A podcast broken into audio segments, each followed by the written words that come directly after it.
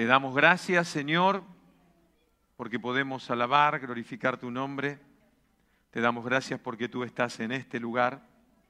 Señor, y ahora al abrir tu palabra, rogamos que venga a nuestra vida, a nuestro ser, a nuestro corazón, y que el Espíritu Santo hable a nuestra vida. Señor, también en este momento, como estamos haciendo a lo largo de toda la semana, volvemos a poner Colombia en tus manos. Es el mejor lugar donde tú guardas, proteges. Quiero pedirte, como orábamos anoche, eh, perdón, ayer a la mañana, la reunión de hombres aquí, por toda la familia y amigos que mis hermanos tienen allí, que tú traigas paz, que los guardes, que los cubras de aquellos que quieren hacer daño, Señor. Y queremos pedirte por la inmensa familia en la fe que tenemos en, en aquel país, nuestros hermanos en Cristo Jesús, que tú también les guardes y les cubras. Lo rogamos todo en el nombre poderoso de Cristo Jesús. Amén y amén. Muy bien, esta mañana quiero predicarte acerca de algo personal. Yo creo que todos en la vida, por lo general, tenemos proyectos, ¿sí?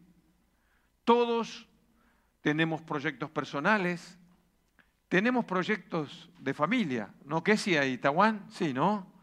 ¿Cuánto queda ya? ¿Ocho meses, nueve meses? ¿Cuánto queda? Siete.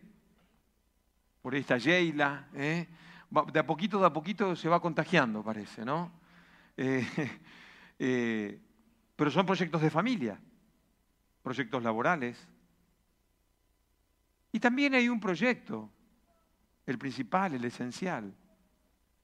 Mi proyecto en los planes de Dios. Y podemos decirlo, nuestras metas, o nuestra meta, o mi meta, o tu meta. Y para alcanzar la meta que Dios tiene con nosotros, o que Dios ha fijado en nosotros, eh, tenemos que entender que hay una actitud y tenemos que asumir una forma de vida. Y ya no te voy a hablar de leer la Biblia y de orar, que eso está por descontado, ¿no es cierto? Pero el apóstol Pablo en 2 Timoteo capítulo 2, le dice a su joven hijo espiritual pautas que debe tener en su forma de vivir. Y dice así, tú pues, hijo mío, esfuérzate en la gracia que es en Cristo Jesús. Lo que has oído de mí ante muchos testigos, esto encarga a hombres fieles que sean idóneos para enseñar también a otros. Tú pues sufre penalidades como buen soldado de Jesucristo. Ninguno que milita se enreda en los negocios de la vida a fin de agradar a aquel que lo tomó por soldado. Y también el que lucha como atleta no es coronado si no lucha legítimamente. El labrador para participar de los frutos debe trabajar primero. Considera lo que te digo y el Señor te dé entendimiento en todo. Antes de comenzar quiero decirte, o, desde el comienzo, decirte que le dice, esfuérzate. La vida del Hijo de Dios es una vida de esfuerzos. Y ese esfuerzo es porque no vivimos en otro planeta, no, no salimos de aquí, no teletransportamos a Júpiter o a Marte. No, no. Vivimos en esta tierra con las vicisitudes, con las necesidades y las costumbres de esta tierra. Por eso dice, pues hijo mío, esfuérzate, pero no es un esfuerzo natural. ¿Sí? Hoy voy a poner el, puse el despertador más temprano porque tengo que llegar al culto a las 10 y me esfuerzo, es domingo y me esfuerzo en levantarme. El de las 12 se esfuerza un poco menos. No hablo de ese esfuerzo, sino que hay un esfuerzo para que nosotros entendamos que es algo distinto y que solamente es posible en la gracia de Dios. En estos días hablaba con un joven que eh, está viviendo una situación en el ámbito laboral donde él está y claro, él es la mosca en la leche. ¿Por qué? Porque hay costumbres, porque hay prácticas, porque hay cosas que Él dice y no lo pueden entender. Es más, no lo pueden admitir. Es más, qué mentalidad retrógrada que tiene como cristiano. Es un problema. Por eso tenemos que esforzarnos, porque en el mundo donde estamos nos toca nadar en contra de la corriente. los jóvenes, los medianos y los no tan jóvenes.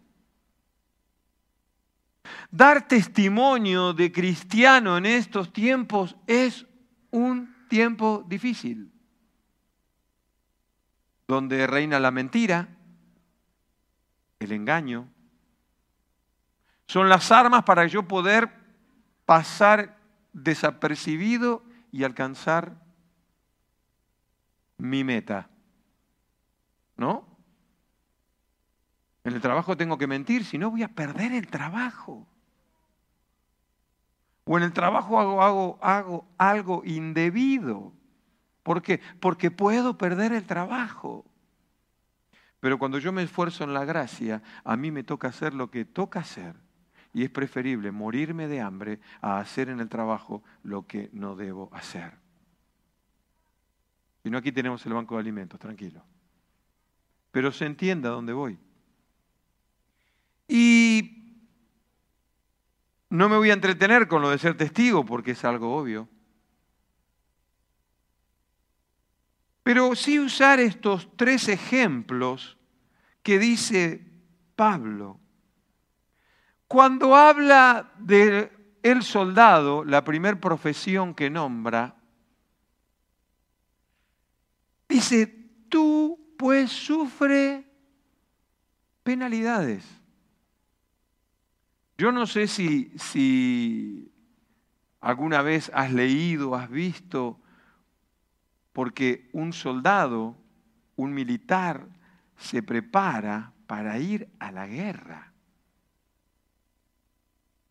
Tal vez uno ejerce esa profesión, que es una profesión en, tiempos de paz, y, no pasa nada.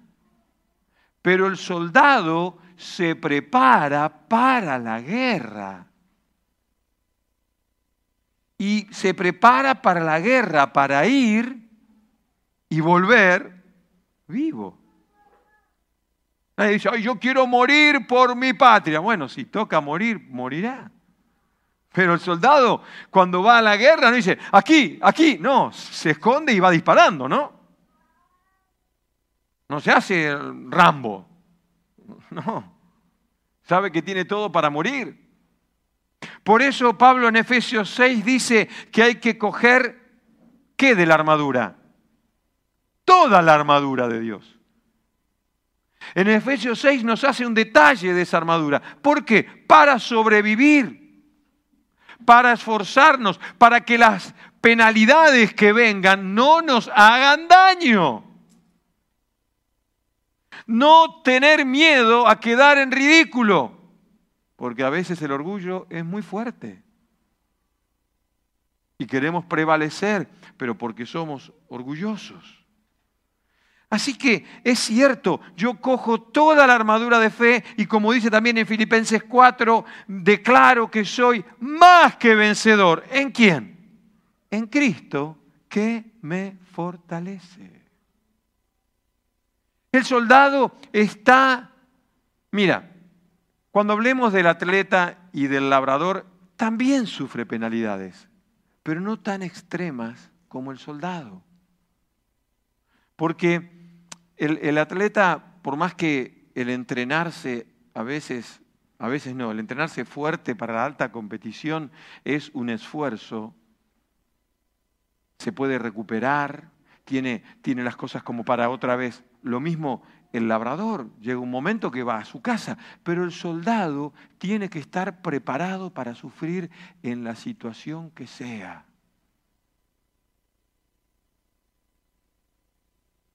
Yo leía a nosotros, bueno, en Argentina en el año 82 tuvo una guerra con Inglaterra y fue lo más injusto que pudo haber sucedido en el campo estratégico. Era una superpotencia peleando con un país tercermundista. El armamento que usaron los dos países eran muy distintos. Mientras las fuerzas eh, británicas usaban eh, sus M16, Argentina usaba un fusil FAL que después de dos disparos el cañón uh, se doblaba. Y como estaban en, zona de frío, allí en el sur, en Malvinas, ponían el, para enfriar y claro, cuando salía para otro lado. Es más, viendo un, documental de veteranos de guerra ingleses, decían, si los misiles con que alcanzaron a nuestra flota, los, la aeronáutica, la aviación argentina, hubiesen explotado, perdíamos la guerra. O sea, si tú tienes los mejores misiles, hacen impacto y no explotan, es lo mismo que nada. ¿Te das cuenta la diferencia entre alguien que está preparado y alguien que improvisa? A la guerra no podemos ir improvisando. Tenemos que estar preparados para sufrir que toda penalidad. Por eso dice el versículo 4, ninguno que milita se enreda en los negocios de la vida. ¿Por qué? Porque debe agradar a quién? A quien lo enroló. Sí. Ay, no sé si el cargador, ¿cómo no sabes si el cargador tiene munición? No sé si cogí toda, toda, toda, toda la armadura, no sé si la cogí toda. ¿Cómo no? Cuidado. Porque donde el enemigo vea el mínimo requisito, por ahí se va a meter. Yo creo que todos queremos alcanzar nuestras metas, ¿no? Los, los adultos eh, ya hemos criado nuestros hijos, ahora esperamos los nietos, ¿no? Los más jóvenes están estudiando para, para prepararse por un porvenir y estudian. Los que se casan planifican su familia y así. Y está bien, todos tenemos que alcanzar nuestras metas. Pero el plan es, el plan es hacerlo conforme a lo que nos dice la palabra de Dios. ¿Te das cuenta? Entonces, de esto se trata. Es que, hermanos, ya no hay lugar para la queja. Porque encontramos en el camino del Señor cristianos quejicas, se quejan de todo. ¿Y por qué eh, yo quería, a mí me gusta la reunión a las nueve, por qué la hacen a las diez? Y siempre hay algo para quejarse. Y él dice, si sois soldados, debéis estar preparados para qué? Para sufrir toda penalidad. Alguien, Joan, ¿tú hiciste la mili aquí? Joan, ¿no hiciste la mili? ¿Tú hiciste la mili? ¿Y chunga o qué? Rogelio, más o menos. En Argentina la mili era, bueno, yo no la hice, Edu también la hizo. Yo no la hice por seminarista evangélico. estaba preparando para soldado de, de otro ejército. Debe ser. Pero allí no se le dice la mili, se le dice colimba. Corre, limpia y, y barre, que es fregar. Y mejor que lo hagas bien. No con un fusil, con la escoba.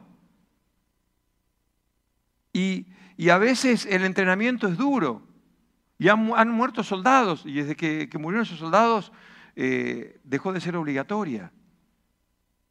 Pero quiero decir, la preparación, hermanos, el soldado está preparado, y ahí sí uso el ejemplo de Rambo, para todo terreno. Para todo terreno.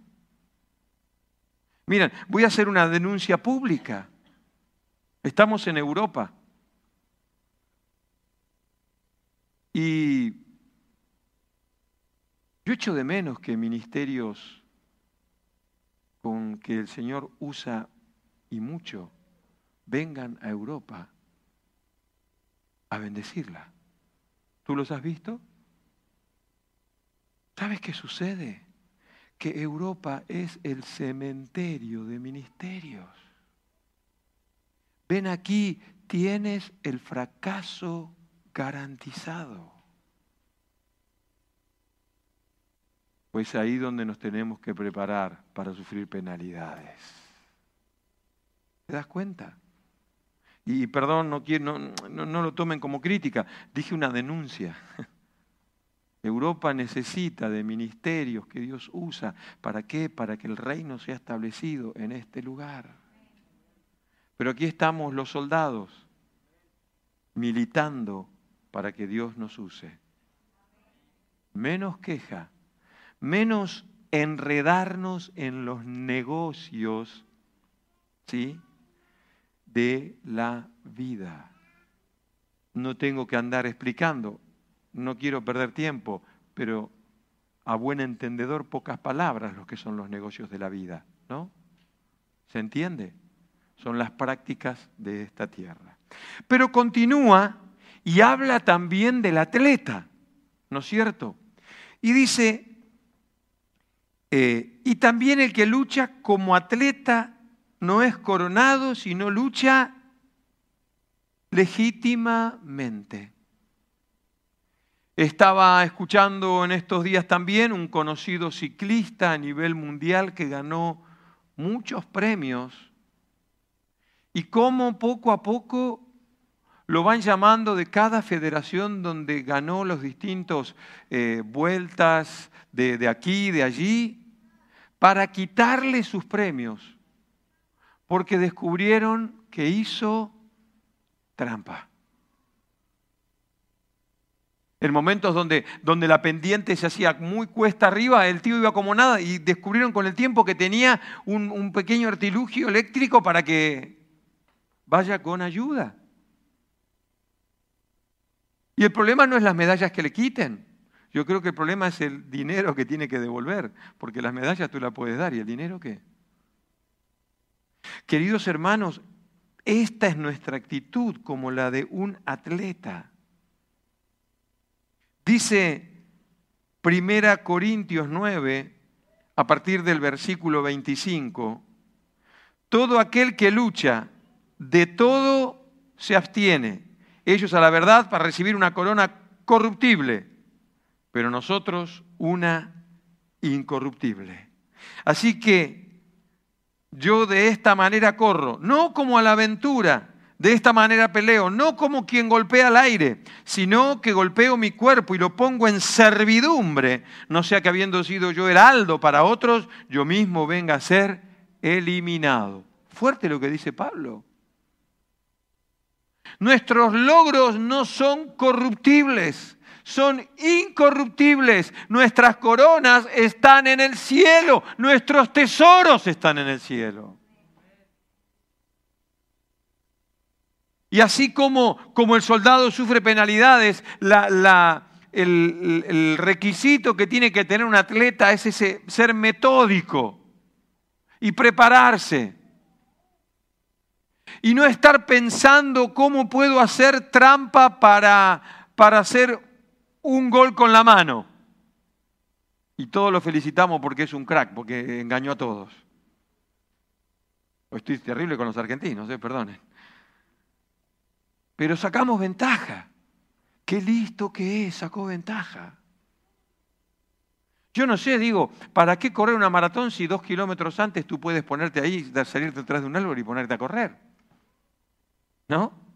Digo. Comento siempre el pasaje este del libro del progreso del peregrino, de esos que cuando el peregrino va avanzando en el camino ve que hay unos salteadores, que el camino dice que el reino de los cielos está lleno de salteadores.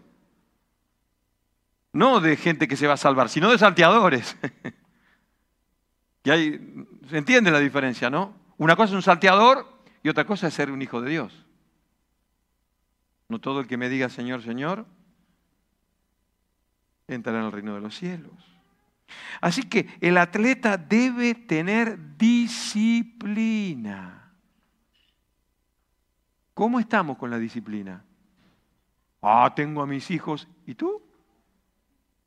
Claro, porque a veces a nuestros hijos los tenemos cantando ahí, pam, pum, pam. ¿Y tú qué? ¿Sabes un secreto?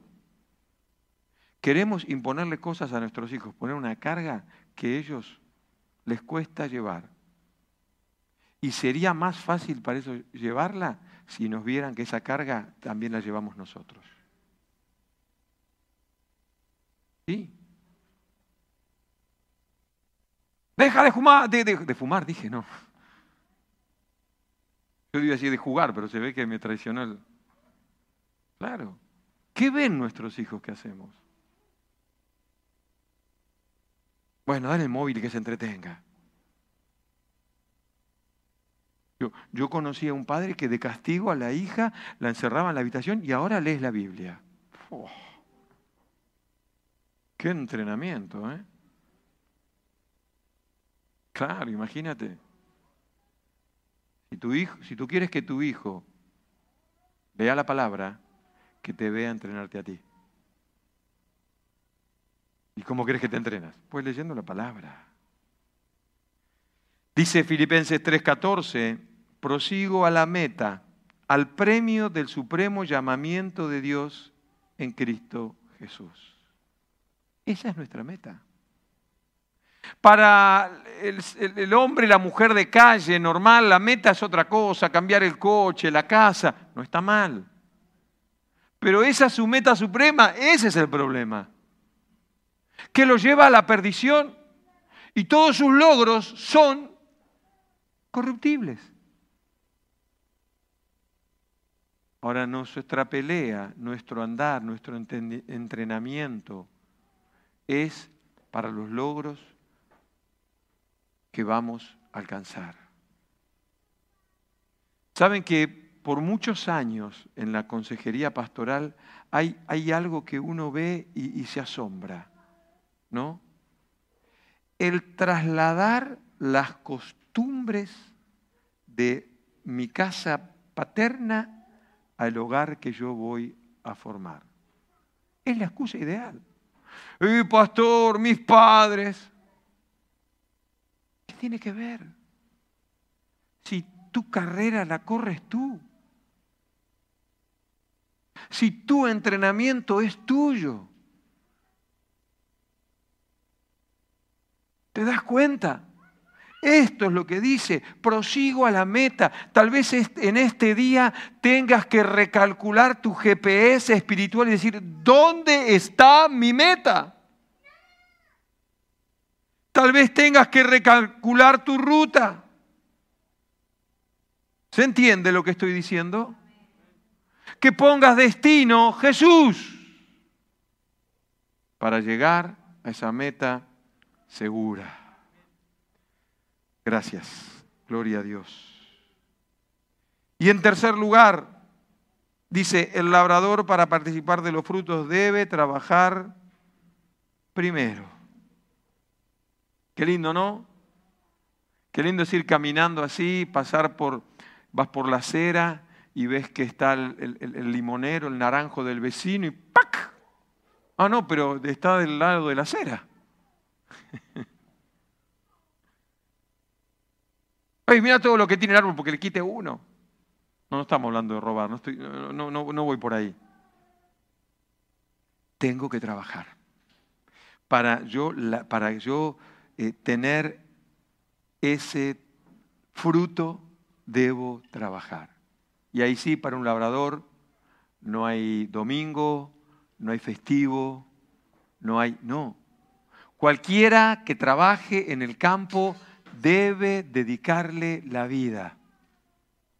Tú verás cuando se cosecha que están los países por aquí, no, no hay día, ¿no? Porque el campo, porque la tierra, porque, porque los árboles, porque la plantación exige ese trabajo. No, hoy, hoy, hoy la, uña esta, cómo me duele. Y el dedo, ay, ven descalzo, no pasa nada. Ven en chancla. Hombre, no, no, no me voy al extremo, que me, eh, estoy enfermo. Quédate en casa, claro. Claro que sí. Tiene, te sientes mal en los tiempos que estamos viviendo, no vengas. No, no nos expongas. ¿Te das cuenta? A veces alguna, eh, pastor, me duele, ¿qué hago? Voy. No, no vengas. No, es que me dieron los días en la empresa. Y bueno, tampoco vengas a la iglesia. Cuídate y cuídanos. Pero pasa esto, el labrador es una persona que trabaja contra, contra, contra las inclemencias climáticas, cuando no hay agua, cuando sí, cuando la tierra es dura, cuando es hostil. El labrador es una persona ingeniosa. El que trabaja la tierra es alguien ingenioso, si no, es ir al sur de España y ver el mar de plástico.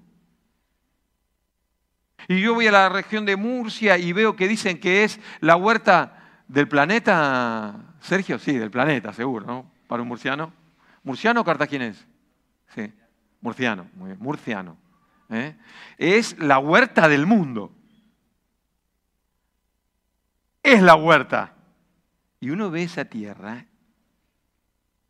y no vale mucho. Y dice, ¿cómo puede ser que? Pero sí, porque el labrador se esfuerza y encuentra eso óptimo que Dios nos ha dado. ¿Para qué? Para que dé su fruto. Entonces lo mismo pasa con los hijos de Dios. Y tenemos que sembrar bien, dice Gálatas 6, versículo 8, porque el que siembra para su carne, de la carne segará corrupción, mas el que siembra para el espíritu, del espíritu segará vida eterna. No nos cansemos pues de hacer bien, porque a su tiempo segaremos si no desmayamos. Hermanos, el Señor está esperando que cojas tu canasta y lleves el fruto de la obra que estás haciendo. ¿Entiendes? De verdad. Él te dio un don, te dio una, te dio una gracia para que al llegar a tu meta veas el resultado de eso. No, yo iba a una iglesia que no me dejaban hacer nada. Mira, si tú estás en una iglesia donde no te dejan hacer nada, que creo que no es esta, pues sabes qué, ve a la calle y predica la palabra de Dios, nadie te lo va a impedir. Sí, el gobierno, las autoridades, pero no la iglesia. ¿Te das cuenta? Claro, bueno, si tú quieres venir un domingo, subirte acá y a predicar, ya es otro tema. Una vez una persona me dijo, eh, pero, pero predicar es tan fácil. Es muy fácil. Y bla, bla, bla, bla, bla, bla, bla, bla, bla. Ya se imagina cuando digo bla, bla, bla, de qué nacionalidad era. No quiero, si no, van a decir este. y digo, bueno, el domingo que viene, bueno, bueno, no, no, no, no, pastor, no, no. No, el domingo que viene predicas tú. O para entonar, predicas vos. Predicas vos el próximo domingo. Bueno, no, no, no, no, yo no quise decir eso para cualquier otro.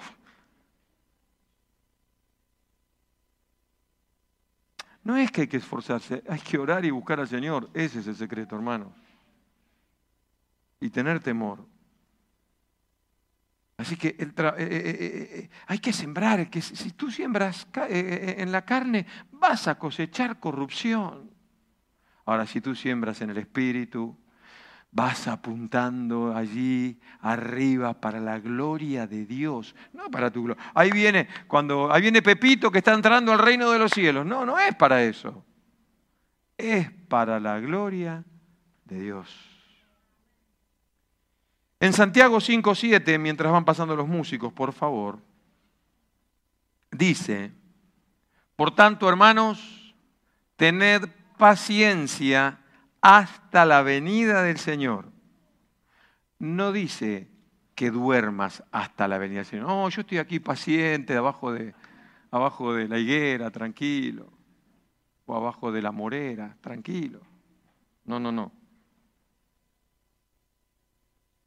Mirad como el labrador espera el precioso fruto de la tierra, aguardando con paciencia a que ésta reciba la lluvia temprana y la tardía.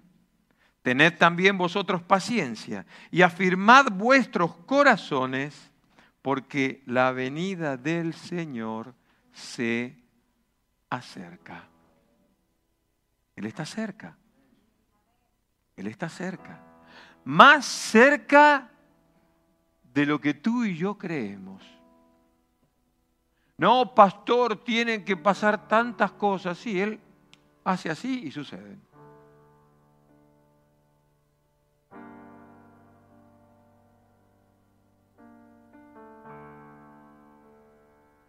¿Cuál es tu meta? ¿Cuál es nuestra meta? Yo te iba a decir, la, meta que tiene esta iglesia es que el reino de los cielos se establezca aquí, en este lugar. Por eso nos trajo a este lugar. Nosotros cuando vinimos con mi mujer nos dijeron, bueno, dos años van y vienen. Así que hacíamos los planes cuando volvamos a nuestra casa que está allí, vamos a y hacer esto, tal, son dos años. En el aeropuerto mi pastor me dijo, bueno, dos es muy poquito, cuatro. Bueno, ya entonces mm, los planes, la meta era, bueno, cuando volvamos en, cuatro años.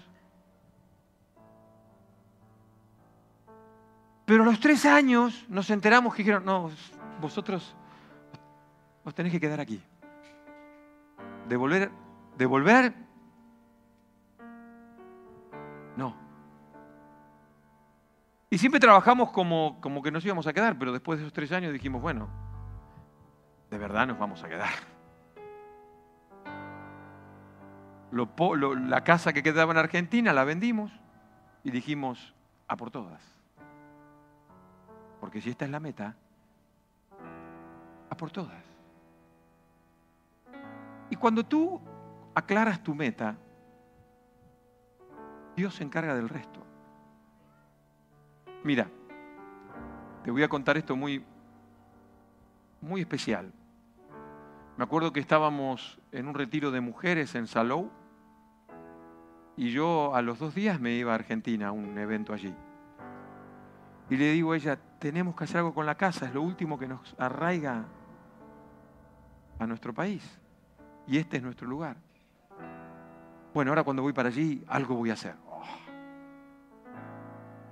No fue que yo me estaba despidiendo porque ella se quedaba en el retiro, yo volvía para casa un sábado a la noche. Mi suegro en el móvil. Eh, hay uno que te quiere comprar la casa, la paga de contado. Hay que hacer un, bueno, bajar el precio, no pasa nada. Dios responde así. Cuando nuestra meta es Él. Cuando nuestra meta es Él. A veces no vemos resultados porque, porque no es la meta. Eh, aquí, como dice Santiago, es verdad, el labrador espera pacientemente, pero no es que espera tomando un vaso de limonada. Se levanta la madrugada, uy, va a llover y prepara la tierra y hay que levantar la cosecha porque si llueve, porque el granizo, porque pinque, pan, que hay que conectar con el pantano para que entre el agua, para que pueda tener riego, que la balsa está vacía, que a ver cómo recibo agua y tantas cosas del hombre de campo, que yo las sé de teoría, no de práctica. Siempre les he dicho que yo conozco una persona, un labrador en Argentina, que trabajó toda su, creo que ahora tiene ochenta y pico de años, toda su vida trabajó en el campo. Nunca no sabe lo que eran unas vacaciones, no sabe lo que era un domingo, festivo, nada. No sabe lo que fue, no es, no sabe lo que es jubilarse. Pero trata de clavarle un clavo en su mano. Se dobla el clavo. Te hace una caricia y, hasta capaz que te hace un corte. Hermanos, nuestra meta. A veces no disfrutamos, no lo, no lo entendemos, porque nuestra meta no está enfocada en Él. Y yo quiero llevarte en este momento a reflexionar. ¿Cuál es tu meta? Eh, venir el próximo domingo. excelente. Pero ¿sabes qué? Va a ser la única vez que la vid va a saltearse todos los procesos y en vez de darte una uva te va a dar una pasa de uva.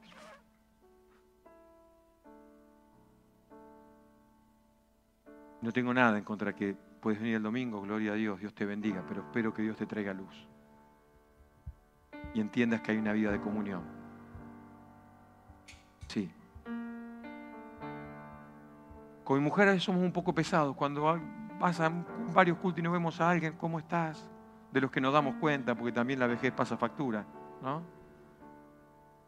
¿Por qué? Porque amamos congregarnos y amamos verte en la congregación. Y otros hermanos también colaboran y llaman y preguntan. ¿Por qué? Porque han entendido lo que es el amor a congregarse. Pero Dejemos todo esto de lado y centremos en la meta. Ayer éramos unos 30, 35 hombres aquí orando una pasada. Una pasada. Un desafío. Yo sé, algunos no pueden venir, trabajan. Que Dios te bendiga, hermano. No pasa nada. Yo no, no te estoy diciendo esto con ánimo de crítica. Estoy diciendo esto para que digas, hay un hermoso lugar donde hay bendición. Amén. Pero otra vez, ¿cuál es tu meta? ¿Por qué no cerramos un momento nuestros ojos y pensamos en esto?